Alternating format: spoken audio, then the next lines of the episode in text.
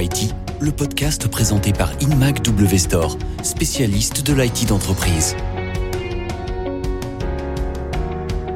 Bonjour à tous, nous nous retrouvons pour la seconde partie de ce podcast qui, je vous le rappelle, est dédié aux besoins IT de l'éducation et présenté par InMac W Store. Nous retrouvons pour cela nos deux experts, Emmanuel Quatrefages, spécialiste éducation chez InMac W Store, et Mathieu Guinin, qui est responsable éducation chez HP. Bonjour à tous les deux. Bonjour Thibaut. Bonjour Thibaut. Alors nous avons passé en revue les besoins spécifiques de l'école primaire et la manière de les adresser. Et comme nous avons eu de bonnes notes, enfin je l'espère en tout cas, nous passons cette fois-ci au secondaire. Alors messieurs, est-ce que nos collèges et lycées s'en sortent mieux que les écoles face aux impératifs de l'éducation à distance?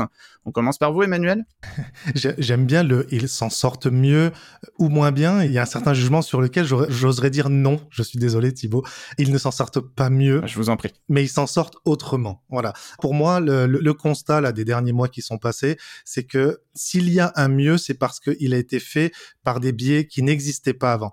Je parle de pédagogie active quand elle n'était pas présente. Je parle de pédagogie collaborative aussi quand elle n'était pas présente. J'ai des collègues euh, enseignants qui parlent de classe inversée au pluriel. Et puis, euh, on a tous euh, vu ce, bilan, hein, qui est pas vraiment un, un, constat dans lequel on peut dire mieux ou moins bien, mais on a tous vu ce bilan d'une mise en place de projet. Ça, c'est l'état des lieux. Par contre, quand on veut que le secondaire pour le coup, s'en sorte mieux par lui-même par rapport à ce qu'il a pu produire avant, eh bien, ça demande une prise en compte des réalités de terrain. Aujourd'hui, quand on a des, propositions par rapport aux collectivités, aux élus, aux responsables informatiques et au rectorat et académie, on se rend compte que même si on est loin de la perfection, on a un dialogue qui a dû se mettre en place rapidement, peut-être trop rapidement, mais qui s'est mis en place pour savoir, voilà, aujourd'hui, il faut faire de la pédagogie variée, parce que le magistral ne, perd pas de son sens, mais autrement.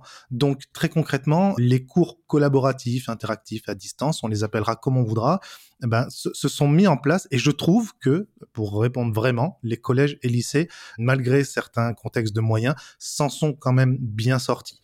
Je rebondis sur ce que vous dites. Vous parlez de collaboratif, mais je me souviens aussi, même si ça commence à dater, de mes cours au collège et au lycée. C'est la période des travaux pratiques, les fameux TP, des manipulations en chimie ou en SVT.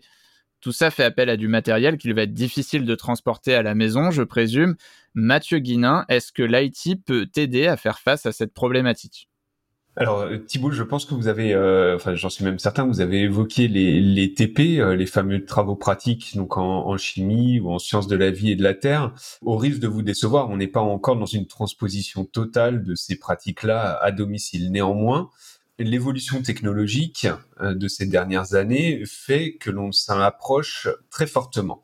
La première réponse, c'est le niveau d'équipement des élèves qui aujourd'hui assez élevé. Hein. Il a été euh, d'autant plus accéléré par cette crise de la Covid, euh, pour reprendre les propos d'Emmanuel.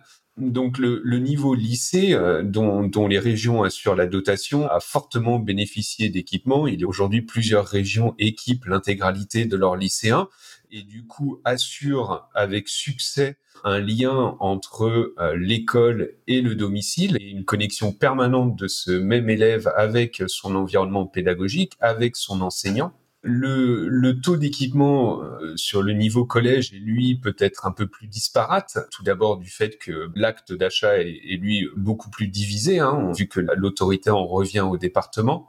Et ce niveau des collèges est aussi historiquement au centre des, des préoccupations et peut-être euh, un peu moins doté. J'ai pu voir euh, dans le matériel et justement dans les solutions qu'adoptent collège et lycée, j'ai pu voir euh, beaucoup passer d'expériences autour de la 3D, de la manipulation numérique. Est-ce que c'est quelque chose que qu'HP suit de près? Tout à fait. Donc on est aujourd'hui HP, donc aussi bien fournisseur sur la partie équipement individuel, donc donc du poste de travail mobile développé pour l'éducation mais aussi de dispositifs de 3D. Et c'est euh, en ce sens que je vous disais qu'on s'approche effectivement de, TP euh, virtuels à domicile, puisque au travers de dispositifs tels que des équipements de réalité virtuelle, de réalité augmentée, voire même pour aller jusqu'au bout de la chaîne de petits éléments d'impression 3D, on peut aujourd'hui avoir un élève qui va devenir autonome euh, dans sa pratique de travaux pratiques justement et arriver à évoluer aussi bien dans un environnement de réalité virtuelle pour réaliser un geste. On pourrait imaginer euh, des gestes à pratiquer en, en, technologie, voire même en art plastique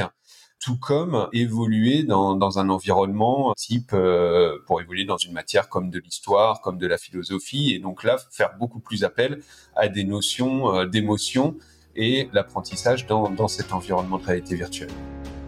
Merci à tous les deux, nous nous retrouverons pour la troisième et dernière partie de ce podcast. Cette fois, nous aurons passé notre bac et nous replongerons dans les cours supérieurs afin de préparer au mieux, je l'espère, notre rentrée sur le marché du travail. À bientôt!